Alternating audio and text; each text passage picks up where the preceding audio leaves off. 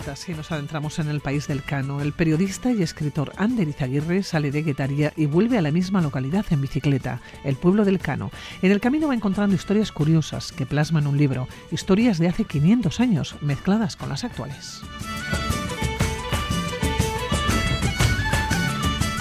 Y el siguiente destino es Calgary. Nos vamos a acercar a una de las ciudades más grandes de Canadá. Vamos a viajar y nos vamos a acercar a la reserva de los Blackfoot, conocidos como los pies negros. Y abrimos la puerta del estudio central de Radio Vitoria Colombia. De allá llegan Javier, Claudia y Judy. Vienen de Medellín. Están participando aquí en Gasteiz en unas jornadas sobre educación y promoción ambiental. Nos van a llevar hasta su tierra natal. Comenzamos.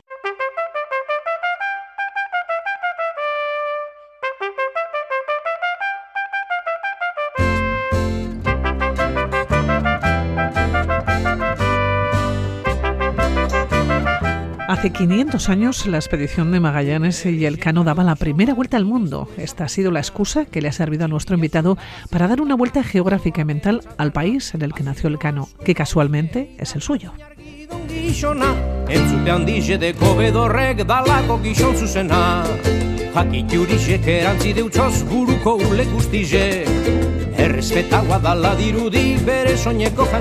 Ander Izaguirre sale de Guetaria y vuelve a Guetaria en bicicleta, al pueblo del Cano. En el camino va encontrando historias curiosas que va plasmando en un libro. Historias de hace 500 años mezcladas con las actuales. Así nos encontramos con este título, Viaje al País del Cano.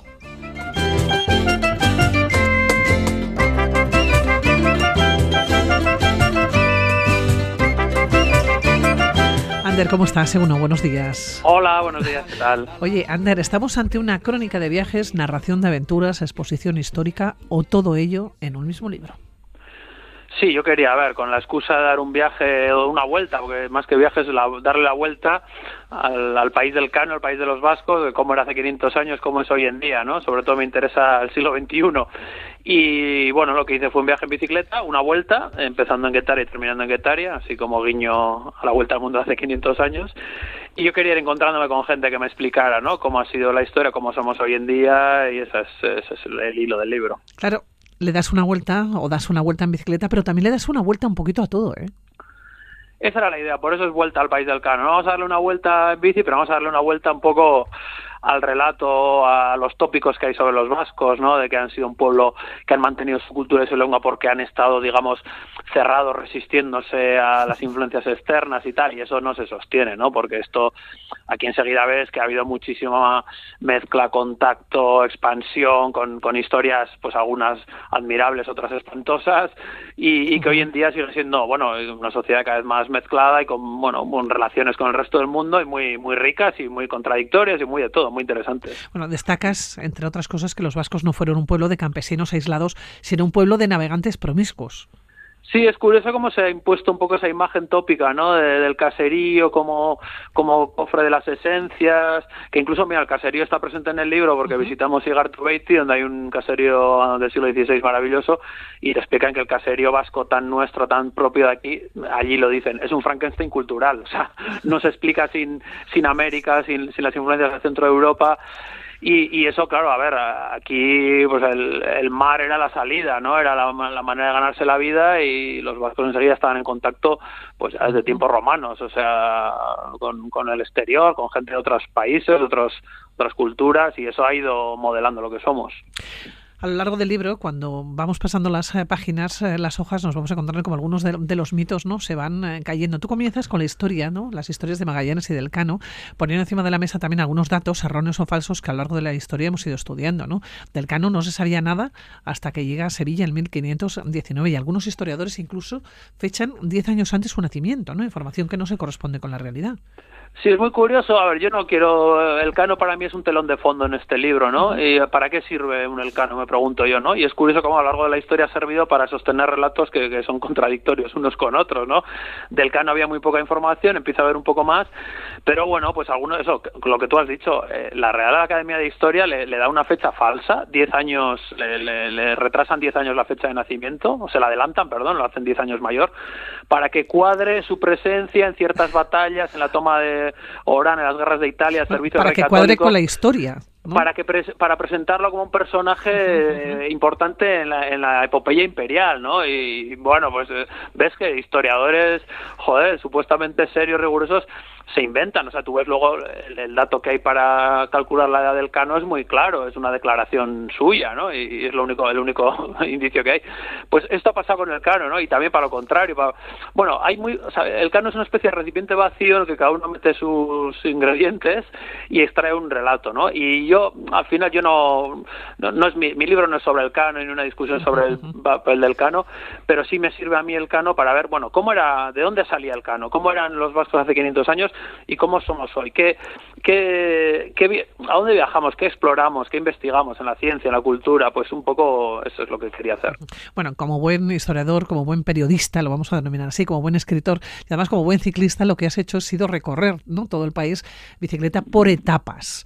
Y cuentas algunas historias, porque has ido encontrando historias, o, o las historias te han ido encontrando a ti, no lo sé. Bueno, yo tenía muy claro, a ver, yo soy periodista y, yo sé que, que yo no sé de los, de los temas que me interesan y tal, pero que tengo que hablar con los que saben, ¿no? Y para mí ha sido un placer, o sea, para mí ha sido un gustazo pues estar con, con la arqueóloga Merche Urteaga, con pescadores senegaleses que vinieron en los años 90, eh, de todo, ¿no? Con los salineros de Añana, con la poeta Icharo Borda, que me iban explicando pues el país y la historia de los judíos y el chocolate en Bayona y mil cosas. Entonces yo voy, sí, yo fui buscando gente, quedando con gente y con una galería de personajes que a mí me maravilla y que, que son los que entienden el paisaje, ¿no? Más nosotros vivimos aquí, pero si, si no lo estudias, si no sabemos muy bien lo que hay detrás, no entendemos del todo ni siquiera nuestro propio país. Te voy a preguntar por algunos capítulos. Eh, por supuesto, estamos aquí ahora mismo en Álava. Tú sales en una de las etapas, sales de Bilbao para llegar a Vitoria. Lo haces en bicicleta, lo haces por Orduña. Antes coges un tren, ¿no? Para evitarte de alguna manera el tráfico. Oye, dices de Orduña, un itinerario de ensueño para ciclistas. Sí, claro, porque es una, era una gran ruta eh, durante siglos, que, que, ahora la carretera pues se ha quedado un poco apartada, pues luego vino el tren, luego vino la autopista, y entonces quedan esas carreteritas de montaña poco frecuentadas, y Orduña pues es espectacular, ¿no? Además tiene su historia incluso ciclista, que a mí me, me gusta, ¿no? Pero es muy curioso, a mí me, es muy interesante cómo los intentos que hubo por abrir esa ruta, hacer una gran carretera, ¿no? Había un sendero de, para arrieros y tal, ¿no? Para bajar de Castilla a la costa, ¿no? De la meseta hacia la costa y cómo, bueno, pues eh, cuando intentaban hacer ahí la ruta los vizcaínos, pues resulta que había iban comandos de alaveses y guipuzcoanos a reventar las obras. Porque, la pelea comercial y económica. Sí, sí, pero entre, entre primos hermanos, digamos, ¿no? Y, y cómo eh, esto coincide, es la época de la primera vuelta al mundo. Y digo, bueno, al, al, rey, al emperador Carlos I y V, le, le, fue más fácil que dieran la vuelta al mundo que, que, que, hacer una carretera en Orduña, ¿no? Que, llega, que llegar a Bilbao a través de Orduña, que era lo que pretendía esa, ese camino. Bueno, llegas a Salinas, eh, los arqueólogos dicen que 7.000 años antes los vecinos de esta localidad ¿no? ya trabajaban en la sal. ¿Qué es lo que te encuentras? Porque te encuentras con las historias, las vividas precisamente en, eh, aquella localidad, eh, con un salinero. Te habla de su familia, se habla de la tradición ¿no? y también de cómo se ha mantenido gracias a, las familias ¿no? que, que continuaron y que se empeñaron en que eso no se podía cerrar. Es una historia y a mí me maravilla porque a ver, del, de tiempos de la primera vuelta al mundo, del Cano y Magallanes, yo digo, hay dos oficios que se mantienen igual que antes, que son el de rey y el de salinero. o sea, ¿Sí? o sea que, prácticamente usan lo mismo, las mismas maneras, ¿no? Y, y, yo digo que uno de esos me parece imprescindible para la vuelta al mundo. No digo cuál, cada uno que saque sus conclusiones. Sí, sí, sí. Si para la vuelta al mundo hay que tener un rey o hay que tener sal, que es lo más importante, ¿no? Bueno, eh, me, bromas aparte, o no tan bromas, me parece muy interesante o maravilloso que, que haya un oficio que los arqueólogos constatan que hace 7.000 años se practicaba de una manera un poco distinta, pero que en tiempos romanos cambia y tal. Hijo de estar, bueno, estuve con Edor Taloma, que era uno de los que a finales de, a finales de los años 90, casi el último, el penúltimo de los que mantenían el oficio y veían que eso se acababa. Y a mí me alucina que alguien tenga conciencia decir, joder, este oficio que lleva siglos, siglos, milenios, y yo voy a ser el último. Es que eso es un personaje tremendo, ¿no? Y lejos de ser el último, lo han revitalizado y me parece, joder, pues, pues una cosa que es como un fósil histórico, pero, pero vivo, ¿no? De repente es el equivalente a resucitar dinosaurios, ¿no?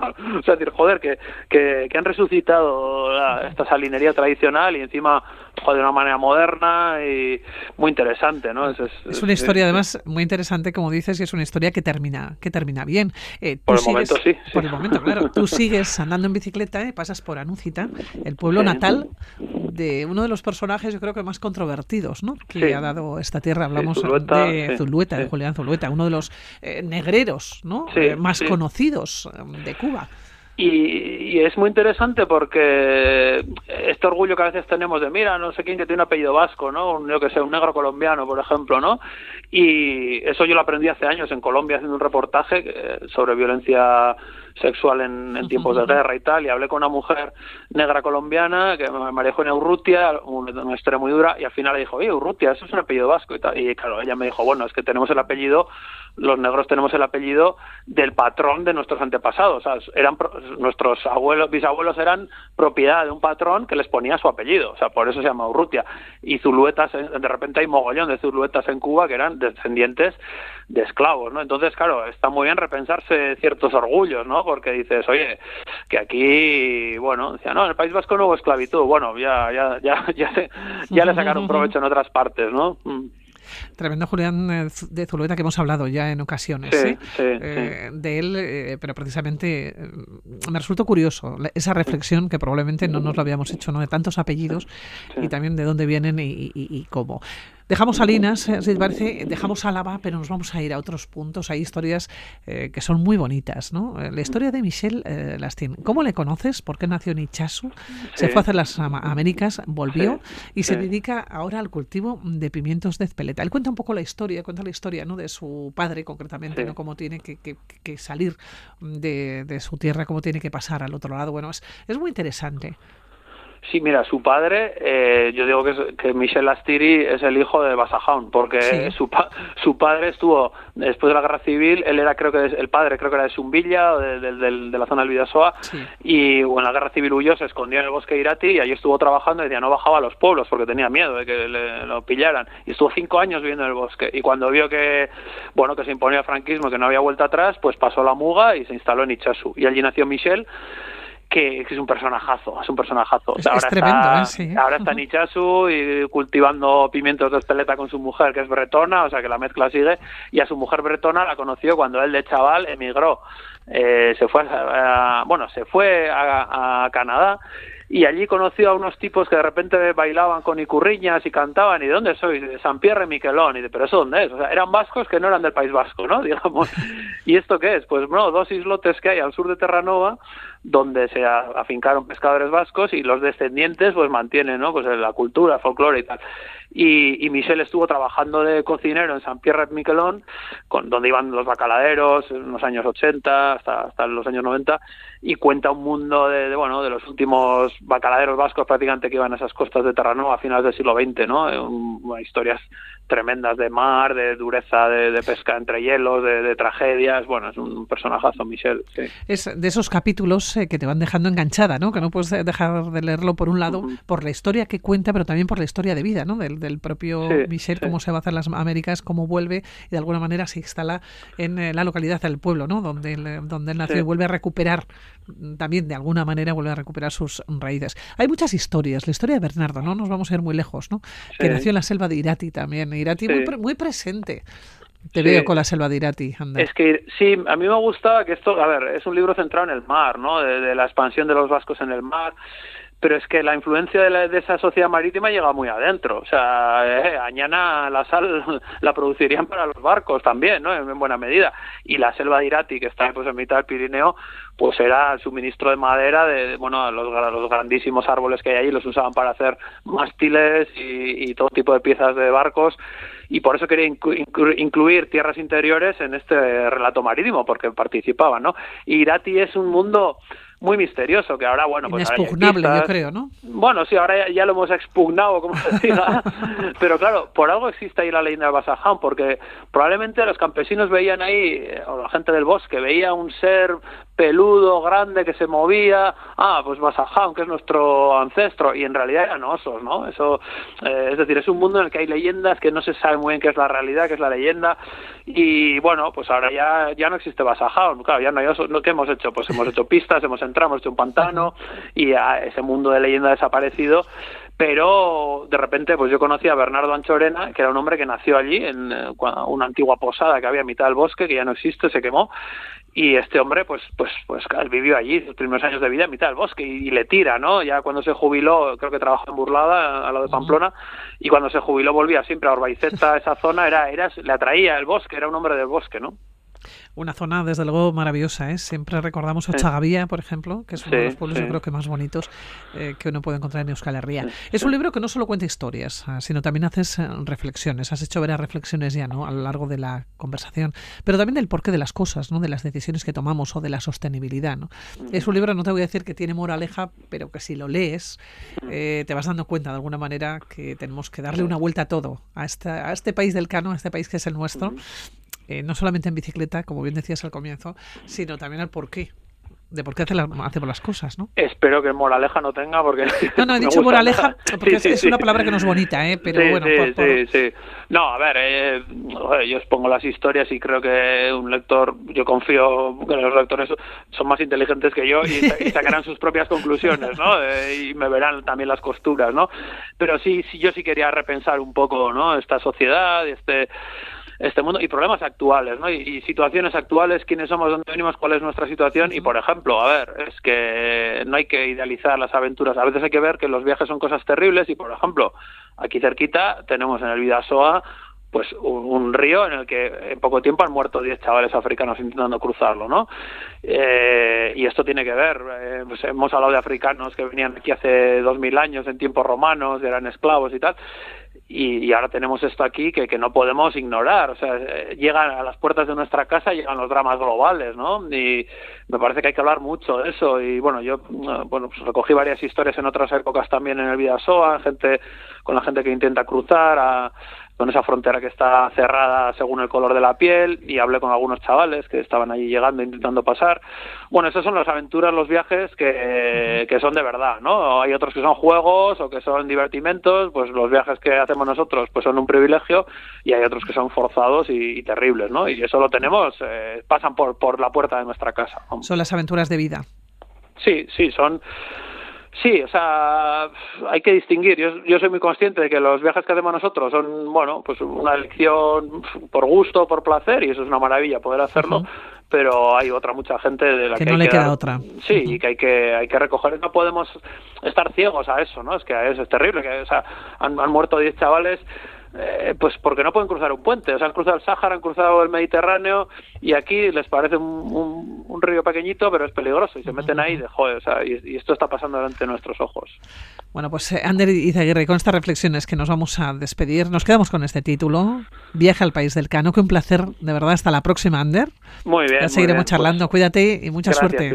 Gracias, un saludo. Gracias, que era Agur. Agur, Agur.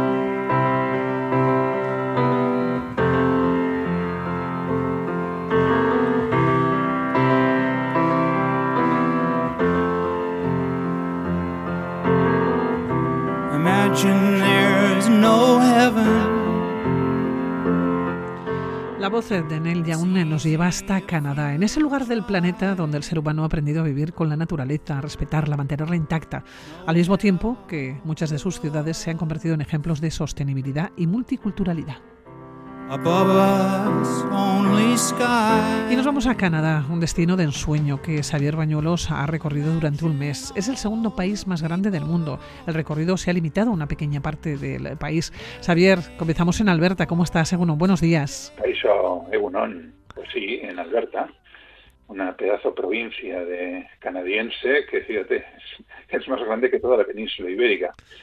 Y sin embargo tiene solamente 4 millones de habitantes, así que se puede decir que prácticamente todo naturaleza, porque eh, la densidad de población es tan bajita que vamos, te encuentras ahí con unos paisajes a veces que parece que han sido intocados. No es cierto, porque, porque también se, han explotado sus recursos y demás, pero sí que es verdad que, que bueno, es una provincia inmensa donde la naturaleza eh, goza, goza de todo su esplendor. Xavier, comenzasteis el viaje en Calgary, es la mayor ciudad además de la provincia de, Alberta. Eh, está en una región de colinas ¿no? y altiplanicies.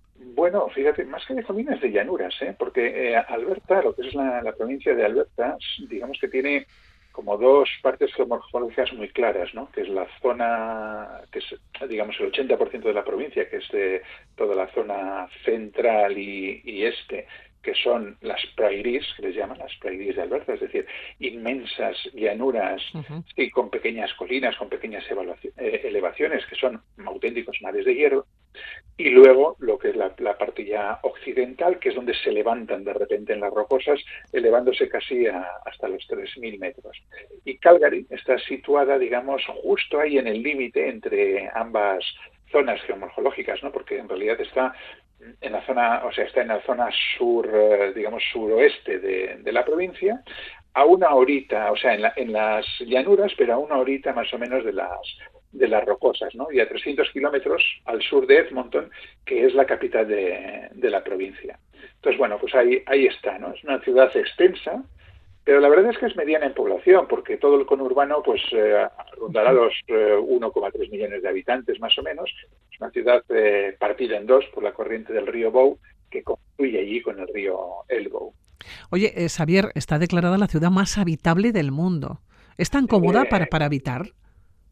Bueno, sí, eh, a ver, esto es este tipo de, rankings que se hacen, ¿no? Eh, no sé si es la más, la que más, eh, pero desde luego sí que es verdad que tiene muy buenos servicios, es una ciudad muy cívica, muy tranquila, es una ciudad donde se ve que, hay dinero, una ciudad con muchísimo verde, con mucho lugar para el esparcimiento, ordenada, con un tráfico moderado. Sí, la verdad es que yo creo que es un sitio bueno para, para vivir. Aparte que económicamente es pujante, se aprecia un nivel de vida y una calidad de vida altas. Ah, es una ciudad con una potente industria energética, es también un potente centro financiero, un centro tecnológico y luego también ha desarrollado una, industria turística muy relacionada precisamente con las visitas eh, eh, a las rocosas. Claro, si vamos... Es, una ciudad, es una ciudad donde se puede vivir. Si llegamos a Calgary, ¿qué, ¿qué podemos ver o qué podemos hacer? En Calgary, bueno, pues, pues, un montón de cosas en realidad, ¿no? Pues, eh, qué sé yo, pues pasear, sobre todo pasear, es una ciudad muy paseable. Eh, ir por la, por la octava avenida y la avenida Stefan, eh, visitar la Calgary Tower, eh, la escultura Wonderland de Jaume Plensa, el paseo por el río Bow, porque hemos dicho que tiene muchísimas zonas verdes y yo creo que es una de las zonas más disfrutables de, de la ciudad.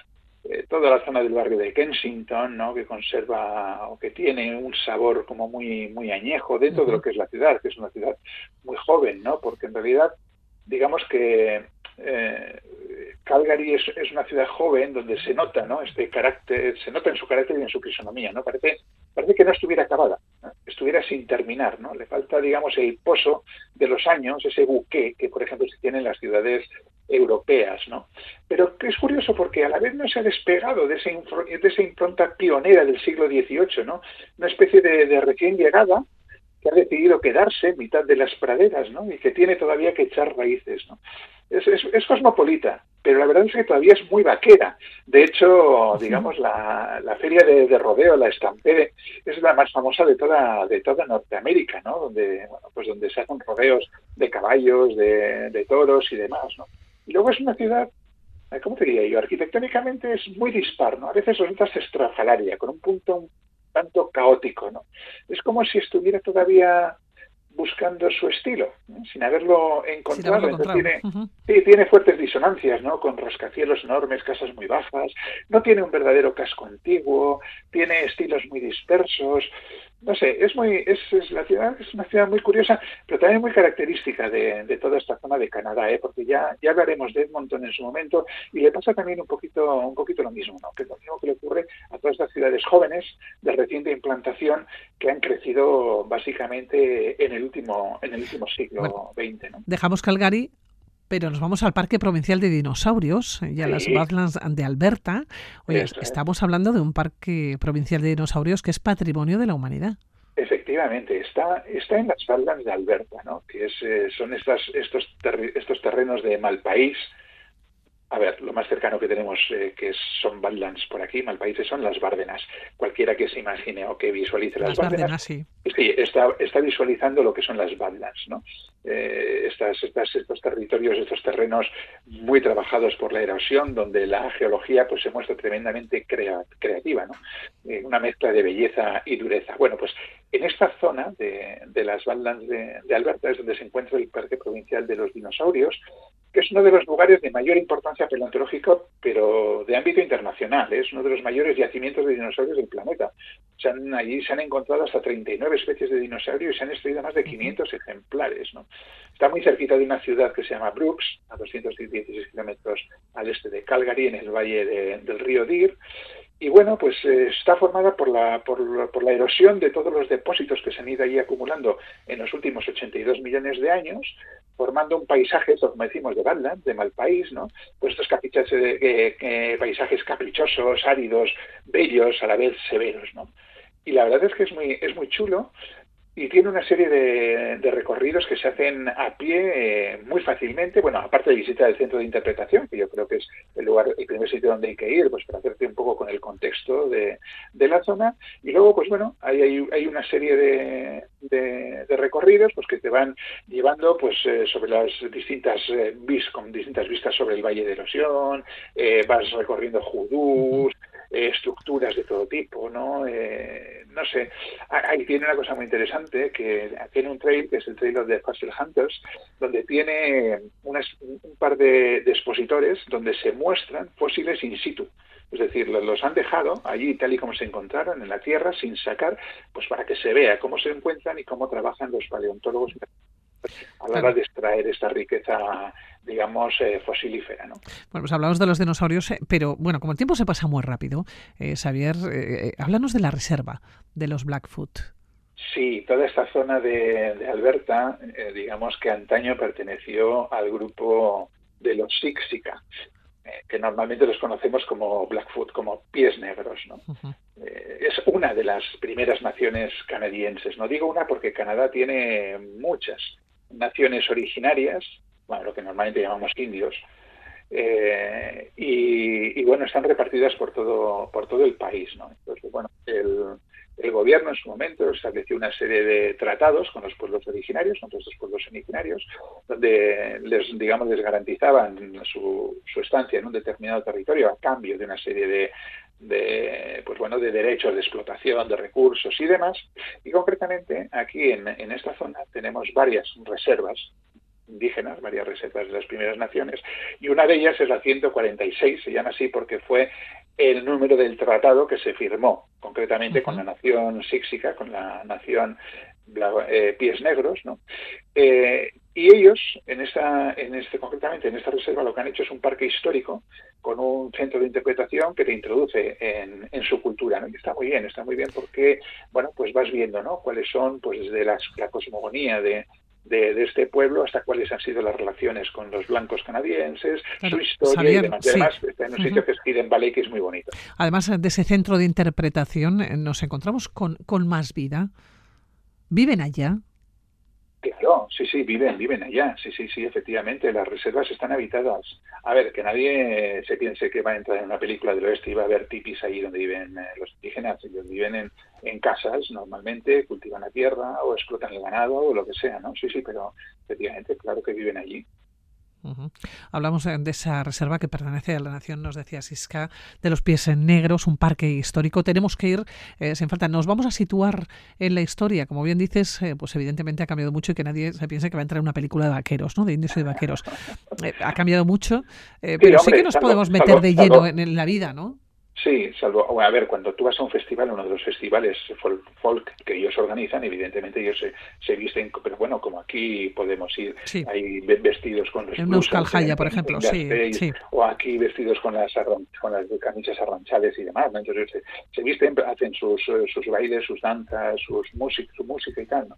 Pero la vida cotidiana es una vida, pues bueno, pues digamos que normal, ¿no? Digamos, entre comillas.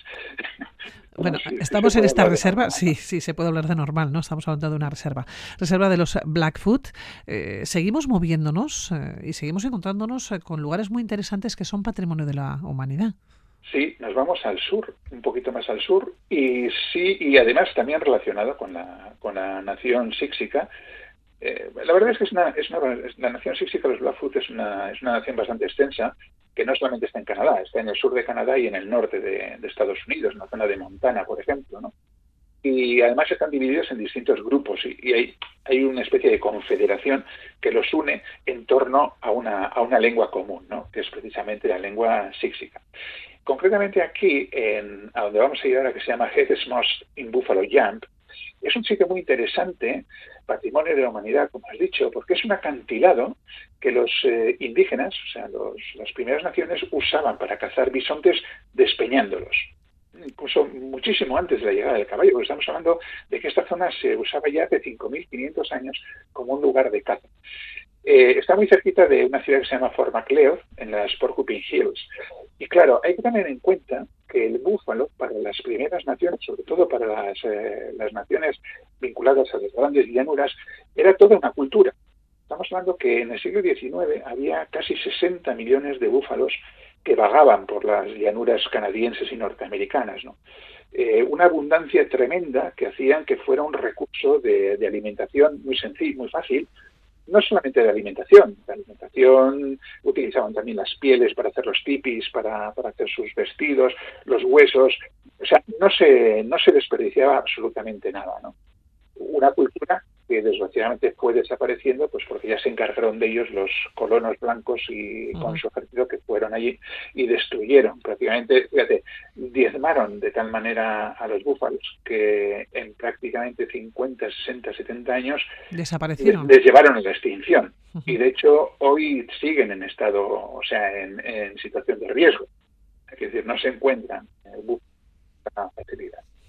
Pues concretamente aquí este es un lugar donde los Blackfoot utilizaban para, para esta para esta caza, que básicamente lo que hacían era, pues, eh, los eh, reunían a las manadas, las, las dirigían de tal manera que hacían que eh, creaban una estampida de forma que estos ciegos terminaban despeñándose, ¿no? Por, el, acantilado. Eso es un acantilado de, que tiene unos 18 metros más o menos.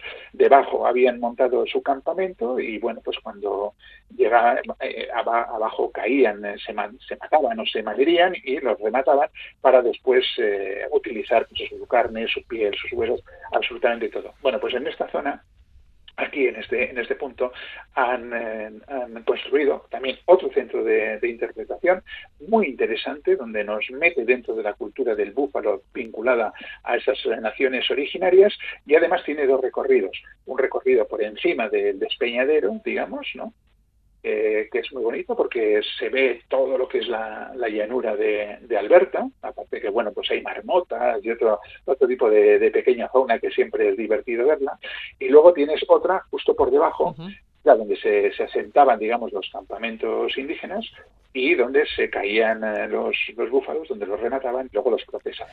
Bueno, pues Xavier Bañuelos, hoy nos hemos situado en Alberta, hemos comenzado en Calgary, nos has llevado por reservas además y nos has llevado pues, a este acantilado, terminamos en este acantilado donde nos dices que los indios usaban para cazar bisontes eh, o búfalos despeñándolos. Así nos vamos a despedir, hoy continuaremos, ¿eh? seguiremos ah, hablando de, de Canadá. Xavier Bañuelos, cuídate mucho. Pues nada, aquí nos vemos la próxima. Hasta la próxima, cuídate, Agur. Venga, Agur va.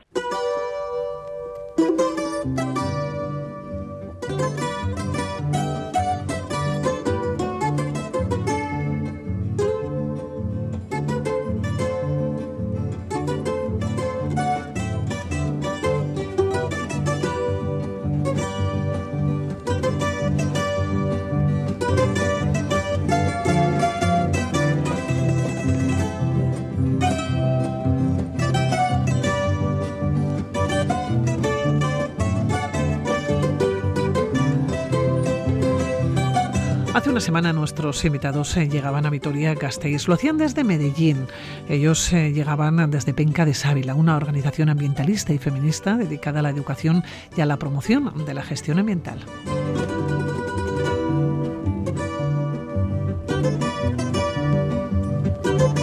Trabajo enmarcado en eh, colaboración de la Diputación Foral de Álava con ONGs alavesas. Hablamos de SETEM y también de la cooperativa Sustrayac.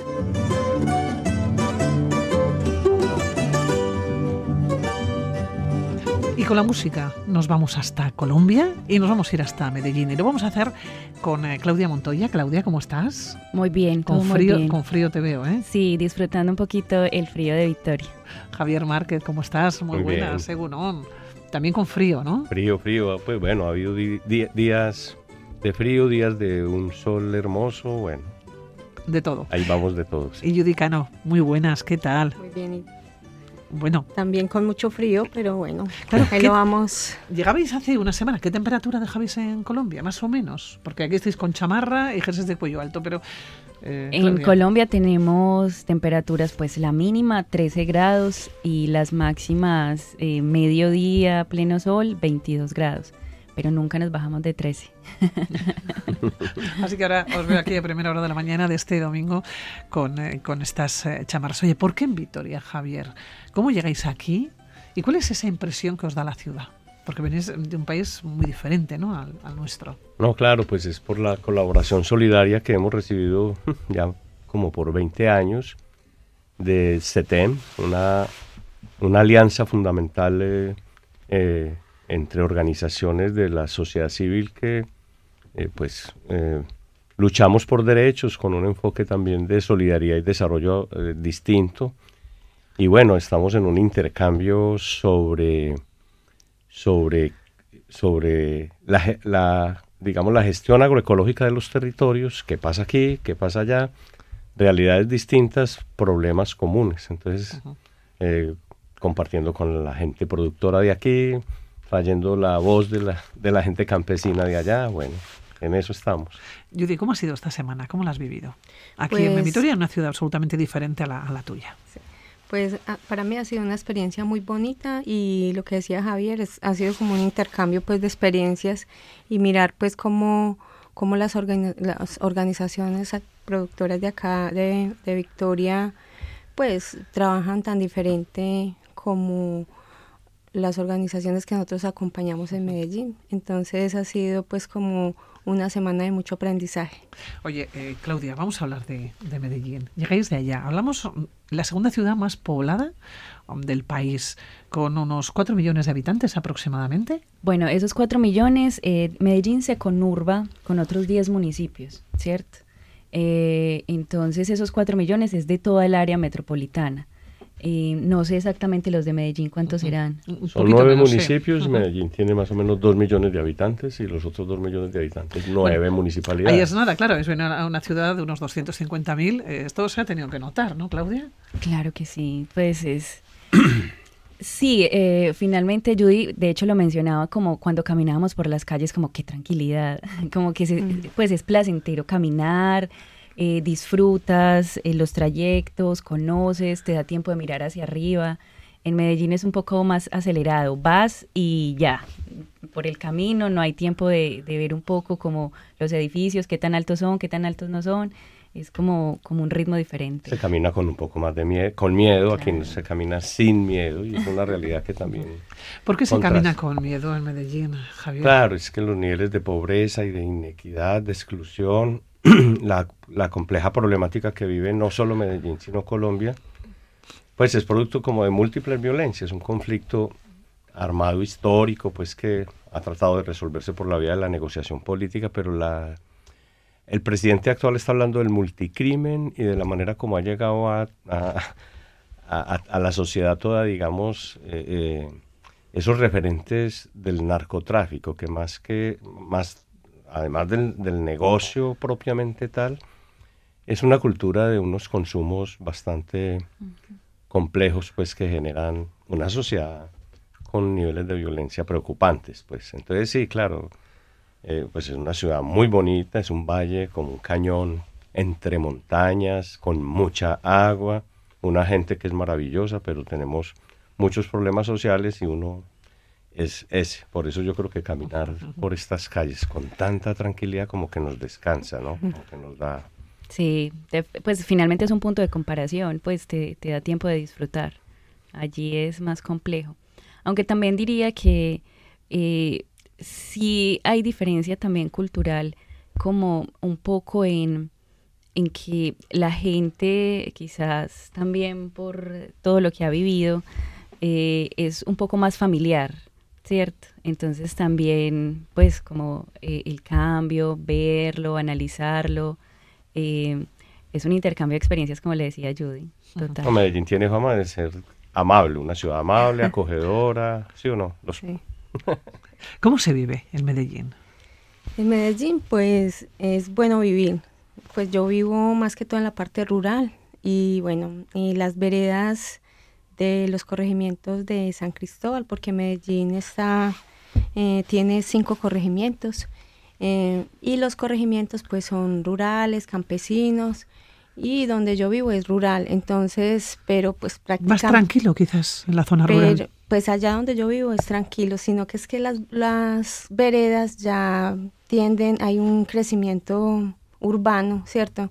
Entonces ya se va perdiendo como eh, la tónica de vereda como a barrio, ¿cierto? Entonces donde yo vivo es más bien como un barrio, pero a veces, o sea, es tranquilo, pero a veces también siento como miedo porque ya me ha pasado, pues ya, como la intranquilidad, pues es, inseguro, no faltan los robos, bueno. Pero en sí, pues estar en las veredas con las comunidades es más tranquilo que estar en la ciudad. ¿sí? Eh, Javier, sonríes, escuchando, ¿no? Lo que, lo que dice. Sí, no, porque ¿Tú también vives en, las veredas? o vives en, la propia ciudad, ¿no? En un barrio. En un municipio cercano a Medellín que se llama Envigado. Y bueno, es, es, un municipio más pequeño, lógicamente pues más tranquilo. Pero lo que pasa es que eh, la comparación uno no deja de, de establecer esos símiles pues entre, bueno, se nos salió por el lado de la tranquilidad, del poder disfrutar una ciudad peatonalizada, una ciudad en la que las bicicletas y la gente pueden estar con la tranquilidad que se está en Vitoria. Nosotros allá, pues dentro de las luchas que hemos desarrollado como ambientalistas, por ejemplo, ha estado la lucha por reivindicar la bicicleta, las vías para las bicicletas, la lucha por peatonalizar el centro, pero digamos que hay una cierta lógica de, de ocupación del territorio por parte de las élites empresariales que a mí me parece que son tan egoístas y que no han permitido, por ejemplo, la conservación de, del, patrimonio histórico de la ciudad. Entonces es, una ciudad muy... Una con mucho patrimonio. No, es, precisamente, es una ciudad que no ha cuidado su, patrimonio arquitectónico, sino que tiene como parches de ese patrimonio. Y también eso lo asombra a uno ver aquí eh, por ejemplo, el casco viejo, como el casco viejo y la construcción de una ciudad muy, muy amable, pues desde el punto de vista de eso, de, de, disfrutable. Entonces nosotros tenemos una ciudad que necesitaría muchos parques, a pesar de que por donde miras hay montañas, montañas verdes, tenemos un déficit de espacio público para, para disfrutarlo. ¿no? Eh, Claudia, ¿se puede andar en bicicleta en Medellín? Sí, se puede, aunque con dificultades, em, bueno, unas de, de, seguridad, claro, pero pues creo que también lo hemos aprendido a lidiar con ello, ¿cierto? Pero sobre todo es porque es montañoso, entonces no es, no es como que se te facilite tanto como andar en Victoria, ¿cierto? Pero de hecho ahorita que preguntabas cómo es vivir en Medellín, pues mira, eh, tenemos un metro muy similar al de Bilbao, de hecho, que cruza toda la ciudad y más o menos de norte a sur es eh, pasándote derecho es una hora. Y de ahí eh, agarras pues todas las estaciones y puedes llegar a cualquier parte de la ciudad. yo creo que es un transporte importante porque pues la geografía de Medellín es, es un cañón, entonces el valle es muy estrecho, lo demás son montañas y el, el, el desarrollo vial se complica entonces se congestionan las vías, entonces ese metro es como, como la, rutina, la cotidianidad de la gran parte de la población. Bueno, tiene eh, varias líneas de cable metro de, que van a las montañas. Tú puedes eh, mirar a Medellín desde el sistema metro que tiene su, desde el aire. Pues hay varias líneas, son el metro cable se llama, metro cable. Y tú vas ahí, es para ocho personas, así como bueno, os iba, os iba a Es bien interesante ver a Medellín desde arriba. Y también está el Metro Plus, que, que, es aquí como el tranvía. Sí. Que te, te, puedes mover por, por encima, ¿no? Exacto. O sea, el metro por el, Ah, sí, nuestro metro es elevado. Es como el de Bilbao. Lo hizo un consorcio hispano-alemán, además. Fíjate, cuando habéis venido, eh, te he visto a ti, Claudia, no sé si lo lleváis también, Javier, o lo llevas también tú, Judy. Eh, llevas un, un pink donde pone soy agroecología, ¿no? Eh, la agricultura. justamente lo que, lo que nos tiene aquí. Habéis venido por la agricultura y yo te voy a preguntar por la agricultura ya.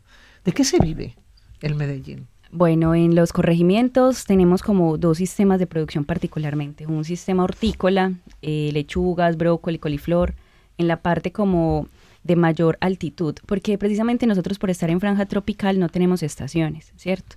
Entonces nuestro gran cambio, digamos que en lluvias es eh, precisamente poca lluvia, mucha lluvia, pero no, la, no varía la temperatura, eh, digamos que muy, de forma muy importante durante el año. Lo que nos condiciona a nosotros es la altitud sobre el nivel del mar. Las hortalizas están más altas eh, y tenemos otro sistema agroforestal cafetero donde hay frutales, café, plátano, banano. Es un poquito más bajo.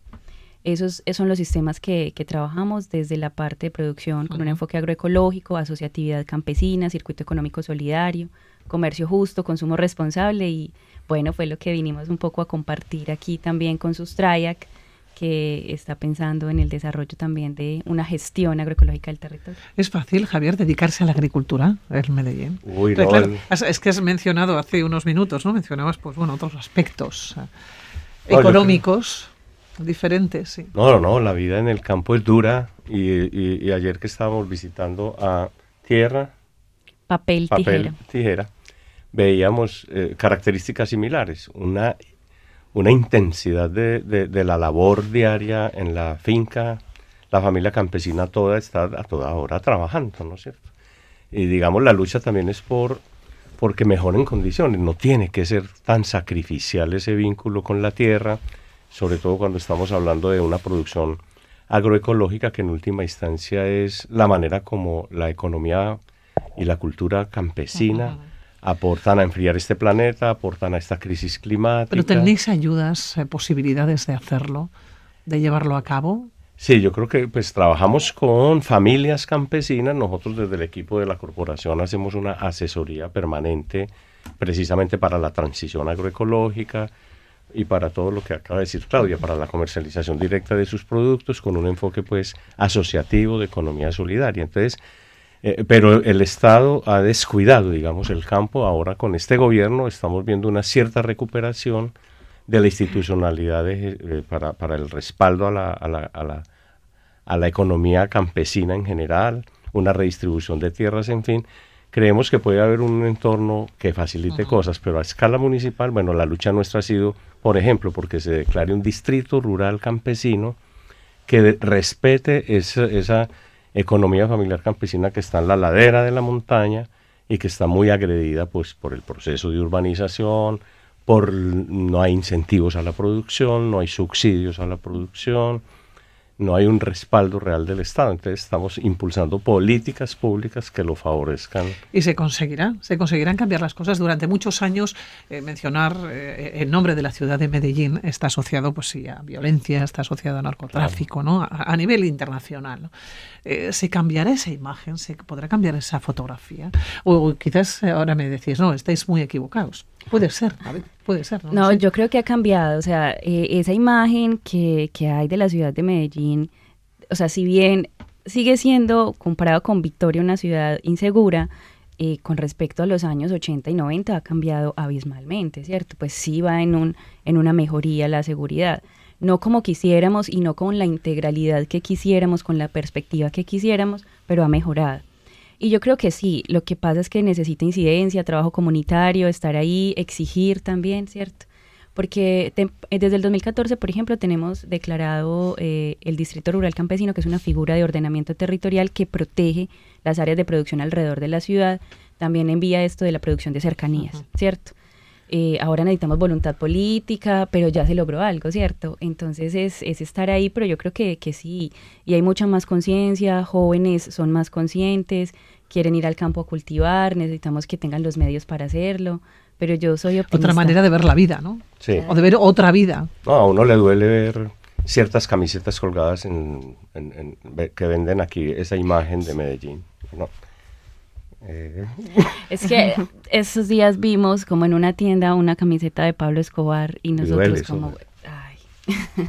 Pero digamos que esa imagen, mm, claro, estar con la gente campesina, estar con la juventud es que resisten. Ese es el futuro, ¿eh? Sí, ese es el futuro y hay movimientos culturales, movimientos musicales juveniles. Grafiteros. Grafiteros. Javier, te has emocionado. Yo creo que habéis sufrido mucho. sí, sí. Pensar en Medellín así, pues con esa imagen, sí. Hay que cambiarla. Hay que cambiarla, la estamos cambiando. Se está cambiando. Sí, pues oh. yo pienso que uno cambia Medellín desde los territorios. Y desde la base, además, ¿no? Sí, porque yo creo pues que el trabajo que, que nosotros hacemos tan bonito, y en este caso desde los territorios, porque es que desde allí se parte, ¿cierto? Cómo, cómo hacer un trabajos con las comunidades y poderlas llevar a la ciudad también, ¿cierto? Porque a veces el campesinado está muy, muy abandonado, ¿cierto? O muy invisibilizado en este caso. Entonces, eh, con, este, con el trabajo que nosotros hacemos y saber y, llevarlos a, la ciudad, digamos, eh, a encuentros de ciudad, ¿cierto? Entonces eso eh, permite también como recuperar, porque es que Medellín, como dicen los compañeros, está, las montañas están rodeadas de población campesina, ¿cierto? Es la despensa de la ciudad. ¿Os veis hoy domingo? Sí, ya. Eh, entiendo que con mucho aprendizaje, también eh, con muchas enseñanzas ¿no? que vosotros habéis eh, dejado aquí. Con las maletas repletas, ¿volvéis a casa con ganas? Claro que sí, con muchas ganas. De hecho, lo hablábamos y como que el compartir, el mirar que otros territorios también se empiezan a animar, a decir, bueno, este es el camino, hay que seguir en esas reivindicaciones. Entonces, como que te oxigena y te dice, bueno, no, estamos por el camino que es, vamos con toda a seguir. ¿Con ganas, Javier? Sí, claro, ¿no? inclusive viendo como toda la perspectiva política que se nos abre eh, y compartir horizontes. Por ejemplo, estamos hablando de una bioregión rural campesina en el Valle de Aburrá, en el valle pues en donde está esta ciudad metropolitana, y ver que aquí también hay una cierta perspectiva desde el movimiento agroecológico y desde la gente que piensa que el territorio sí se puede gestionar desde una perspectiva agroecológica. Entonces es como una utopía, un sueño en el que cuando uno conecta que hay gente aquí, gente allá, gente en muchos lugares de, del mundo. Se va caminando juntos. vamos caminando y sentimos que... Para cambiar, para cambiar el mundo. Para cambiar el mundo, que sí es posible, que otro mundo sí es posible. Qué buen titular, ¿eh? Que, lo estamos haciendo todos los días de mano de la gente. Judy, con las maletas ya hechas, os vais con ganas también de, de volver a casa. Sí, pues para mí ha sido una experiencia muy bonita haber venido acá al País Vasco. Eh, y sí, con muchas, muchas expectativas, de verdad que, que me voy como con otro pensamiento y no y meterla pues con toda con todas las ganas de seguir trabajando con las comunidades que es lo que a mí más me gusta y no pues de verdad que que sí, me voy súper motivada. Bueno, pues Judy, Javier, Claudia, que nos vamos a tener que despedir. Qué un placer que hayáis venido esta mañana aquí a Radio Vitoria. Seguir adelante, que otro mundo es posible. Muchas gracias. Cuidaros. Gracias. Gracias.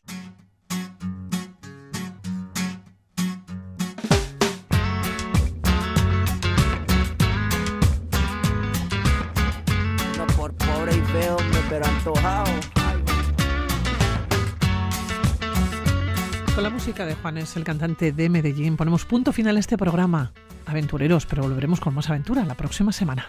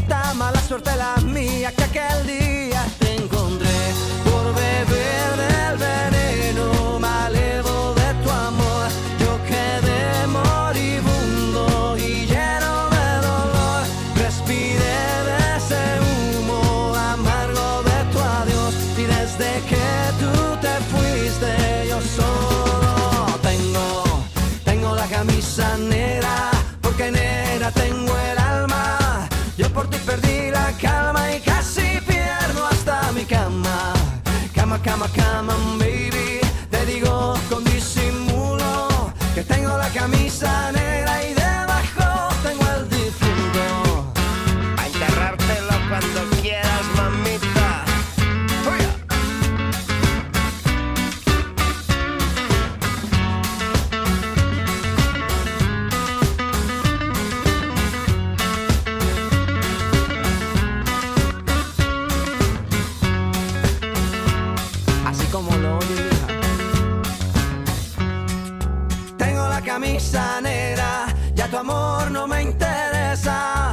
Que ayer me supo a gloria, hoy me sabe a pura miércoles por la tarde. Y tú que no llegas, ni siquiera muestras señas. Y yo con la camisa negra y tus maletas en la puerta, mal parece que solo me quedé.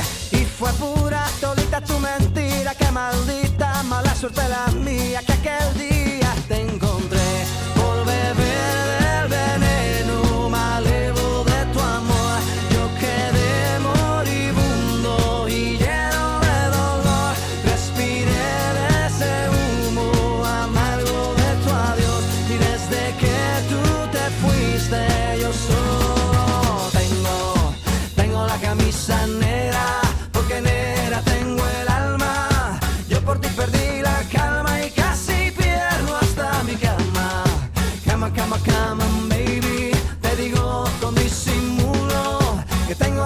baby.